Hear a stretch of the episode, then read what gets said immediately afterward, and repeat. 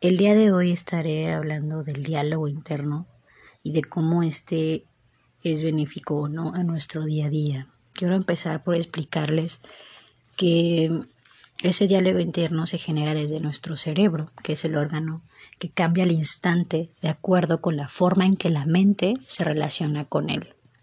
Desde que nacemos, el aprendizaje viene basado desde las emociones, las asociamos con emociones agradables o desagradables, que se estimulan a partir de situaciones o personas. Las emociones son la energía que nos va a mover a la acción. Gracias a estas emociones vamos a reaccionar, vamos a aprender lo que nos hace bien, vamos a anhelar lo que nos hace sentir bien y vamos a buscar lo que nos gusta y, y vamos a evitar lo que nos hace daño de acuerdo a mm, este conjunto de emociones vamos a crear un sistema de creencias en el cual eh, al principio de nuestra vida va a ser inculcado o va a ser puesto por la misma sociedad, entorno o familia en la que hayamos nacido.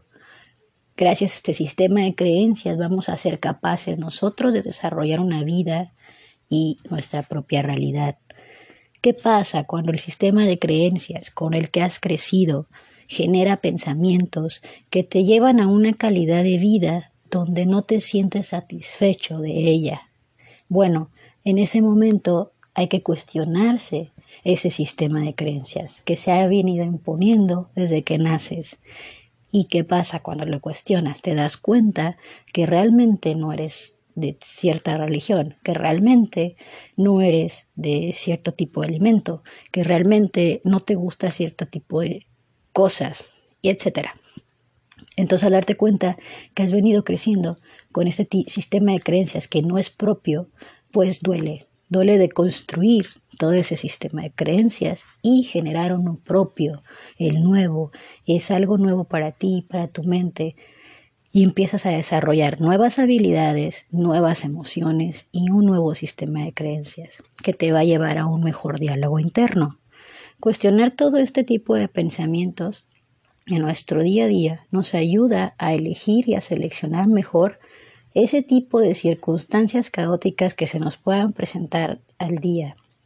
Por ejemplo, si vivo en una ciudad donde el caos es el, es el, no sé, el tráfico, Em, obviamente todos los días voy a estar con esa ansiedad de que si llego o no llego a mi trabajo por el tráfico, de eso dependo.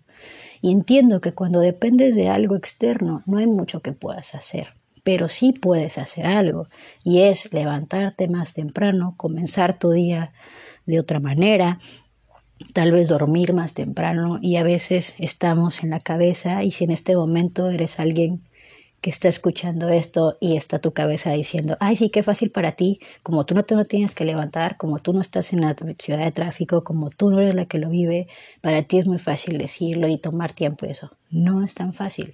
Simplemente que es tu misma cabeza diciéndote que no puedes hacerlo y que no necesita ese cambio en tu vida porque ya así como vives estás bien y tú mismo sabes que no estás bien. Entonces, tu misma vida te lo dice. ¿Cómo puedo saber si mi diálogo interno que dicen em, psicólogos y investigadores que tenemos más de 60 mil pensamientos al día. Si estos 60 mil pensamientos al día en su mayoría son negativos, ¿qué tipo de vida llevas? Si en su mayoría crees que el mundo está en tu contra, hay que cuestionarse la vida que uno vive, con cómo se levanta, si se levanta enojado, si te levantas triste, si te levantas con actitud, no quiere decir que todos los días te tengas que levantar así, pero simplemente que si se supone que tenemos 60 mil pensamientos al día, ¿por qué no hacer que la mayoría de esos pensamientos sean productivos, sean creativos, sean pensamientos que nos ayuden a mejorar nuestra calidad de vida? Ese es el cuestionamiento. ¿Qué haces tú en tu día a día y con esos pensamientos? Que estás haciendo algo bueno por tu vida o algo malo. Y no quiere decir que exista el bien y el mal, simplemente a lo que me refiero es bueno o malo, tú desde tu realidad juzgas que tienes una vida que es plena, que te sientes satisfecho o siempre estás anhelando por algo más y nunca te sientes satisfecho. Es la única diferencia. Se los dice a alguien que vivía insatisfecha de la vida que llevaba, que no tenía la gratitud como primera ley de vida, casi casi, que no entendía lo que era el reconocer los pequeños detalles de ese día a día. Y te enojaba, y yo me enojaba con el mundo y me sentía triste y me deprimía. Y no era, no era el mundo que estaba en mi contra, era yo que no entendía la realidad y mi sistema de creencias y que había que hacer cambios. Cuando necesitamos hacer cambios en nuestra vida, es complejo porque creemos que el cambio es algo malo, que el cambio es volver a empezar, que el cambio es un volver a aprender algo. Y está bien, digo, cada quien por eso es este, este tema del diálogo interno. Cada quien va a vivir la realidad como quiera. El diálogo interno es, donde se generan los pensamientos. Y estos van a determinar las emociones y van a ser el motor de tomar acción. O sea, el diálogo interno va a ser que va, va, a determinar tu intención con el medio, o sea, tu realidad y tu relación con tu realidad. Entonces, ¿cómo va a impactar directamente eso a tu calidad de vida? es lo único que es, es hace el modificar ese diálogo interno o tener conciencia de ese diálogo interno, de qué te dices, cómo te hablas, qué tan amable eres contigo mismo. Em, para hacer, para ayudar a nuestra mente a generar una mejor calidad de pensamiento, lo que podemos hacer nosotros mismos es comenzar una meditación guiada, un análisis de pensamiento. ¿Cómo se hace un análisis de pensamiento? Me, me, me encierro en un cuarto, en un lugar donde pueda estar yo solo o, o, en la naturaleza, donde sea, pero que nadie me vaya a interrumpir durante 10 minutos. Y esos 10 minutos voy a tomar una hoja, un papel, eh, lo que sea, y escribir qué, qué es lo que estoy pensando en esos 10 minutos. Y escribes lo que sea, así sea muy abstracto, muy loco tu pensamiento, escríbelo y para que tú entiendas qué es lo que pasa por tu cabeza todos los días eh, durante las 24 horas o el tiempo que estés activo mentalmente. Este, y eso te puede ayudar a definir qué es lo que estás pensando. Si lo haces diario, obviamente tu, tu diálogo interno va a mejorar un 100%. Eh, el ejercicio, la actividad física es muy importante porque la actividad física nos ayuda a liberar estrés. El estrés es este, este sentimiento, emoción que es generado por la ansiedad, por la incertidumbre, por el no saber qué va a pasar, por todas estas cosas, ¿no? Entonces hay que evitar eh, rutinas aburridas, hay que tratar de todos los días crear, hacer algo creativo, eh, leer poesía o material espiritual también ayuda mucho. Eh, y hacer cualquier otra cosa que te haga sentir animado va a ayudar también a que tengas una motivación de querer hacer un cambio en tu vida. Hay que enfrentar los, los sentimientos negativos como la ira y la ansiedad, pues para poder concentrarte y, y, entenderla, desde dónde viene esa ira, ese enojo, desde dónde viene la ansiedad, qué es lo que estás esperando, qué es lo que no sabes, cómo lo vas a solucionar. Hay que tomar responsabilidad directa de, de, de lo que es la situación y realmente estar conscientes de qué nos hace sentirnos como nos sentimos en esa situación. ¿Qué tanto poder tú le vas a dar a la situación, a la persona, a esa emoción para que te genere algo bueno o algo malo? Repito, no existe el bien y el mal, es independiente, es personal, es a ti que te beneficia y que no en tu vida como para ti puede un acto de, de amor o de, bondad o de benéfico, como para ti puede ser eso, como para la persona que se lo estás entregando, tal vez no lo tome de esa manera. Entonces, cada quien, eh, de acuerdo a sus acciones y a ese diálogo interno, va a generar la calidad de vida que quiera. Nadie más puede venir a decirte que con una pastilla, que con un curso, que con un no sé qué, va a cambiar tu vida va a cambiarla si tú decides cambiarla. Nadie puede venir y decirte o puede hacer ese cambio más que tú mismo. Puede ser motivador del cambio, sí, un curso, una, una plática, una conferencia o lo que sea puede ser un motivador para que tú hagas cambios en tu vida, pero no quiere decir que ellos directamente, si han cambiado la vida de 200.000 personas, también van a cambiar la tuya, porque lo que a esas 200.000 personas le funcionó, tal vez a ti no. Entonces, es muy importante reconocer a dónde nos estamos acercando para pedir ayuda. Es muy importante también que si tú sientes que necesitas ayuda profesional de un psicólogo, psiquiatra, terapeuta o el tipo de ayuda que necesites, reconozcas y aceptes y busques la ayuda. Porque fuera de pensar, ay, es que qué van a decir de mí, qué van a pensar de mí, es que van a decir que estoy loco, es que todos estamos locos en este mundo, cada quien en un nivel diferente, pero alguien tiene algo de locura en esa cabecita, no hay nadie sano realmente.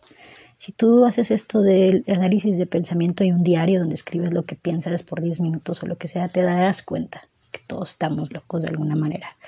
Entonces, no importa el qué dirán, sino cómo te sientes tú. No importa si el de enfrente y el vecino me van a juzgar, si tú no te sientes así como ellos te están juzgando, eso es lo que importa, tener esa, em, tener el valor de ser quien eres, tener, tener esa firmeza de, de ser quien eres y mostrárselo al mundo sin miedo, sin necesidad de, de sentirte aceptado o sentir que necesitas la aceptación de un cierto grupo social o familia o lo que sea para tú desarrollar ese amor, la felicidad o lo que quiera que estés buscando en el mundo, en la vida, en lo que sea. En mi caso, para tener una motivación de seguir viviendo, la misma vida me enfrentó a la muerte. Entonces, una vez que yo tenía la opción de poder morirme o seguir viviendo, entré en ayuda, pedí ayuda psicológica y fue la psicóloga y la psicología quien me ayudó a salir de esa necedad o creencia que tenía que la muerte era la única salida porque no aceptaba la vida que, que tenía ahora bajo esta condición de salud nueva. Entonces, eso es muy importante, la aceptación de tu realidad, que está en tu realidad, que debes aceptar. Y aceptar no significa estar de acuerdo con todo el mundo, con lo que pasa en tu vida en ese momento. Yo no estaba de acuerdo en que me habían diagnosticado lupus el día de mi cumpleaños a mis 33 años. Y yo no estaba de acuerdo en eso y no quería esa vida. Pero no es lo que uno quiera, es tu capacidad de adaptación a tu realidad tú eres capaz de aceptar esta realidad y qué vas a hacer, cómo la vas a vivir. Ese es el tema, ese es el problema o el, el, cambio o, o la circunstancia que te va a llevar a una vida mejor. Es lo único que hacen los cambios en nuestra vida. La mejoran, aunque parezca que no es así al principio, cuando pasas esa, ese momento caótico, lo superas, es tu misma sensación de superación de la situación que te hace sentir exitoso. No el hecho de tener el mejor trabajo, la mejor casa, la mejor esposa, el mejor esposo, la mejor novia, lo que sea, que te haga sentir exitoso. Son ese tipo de detalles en tu vida que reconoces que te hacen sentir pleno, satisfecho con lo que tú mismo has logrado con las herramientas que la vida te ha proporcionado.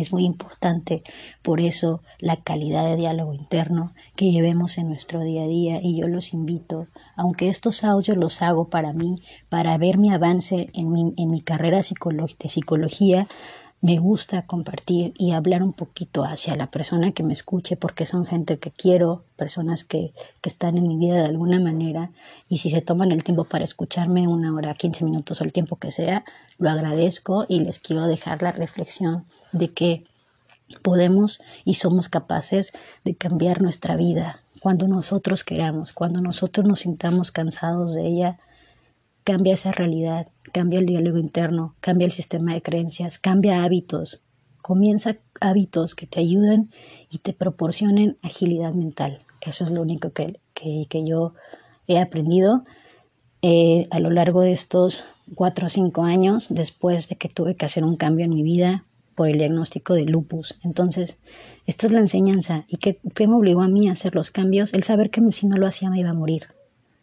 Entonces, no esperes en tu vida tener esa opción de que te vas a morir para hacer los cambios. Aprende de los demás, aprende, escucha a los demás, ve las modificaciones. Si tú sientes que tu vida no necesita una enfermedad eh, crónica o, o que dependa tu vida de eso para hacer los cambios, entonces haz los cambios ahora, si ya no te gusta tu vida. No esperes a que la misma vida te enferme para que te obligue a cambiar. Eso es lo único que les digo. Gracias por escuchar y que tengan un muy buen día.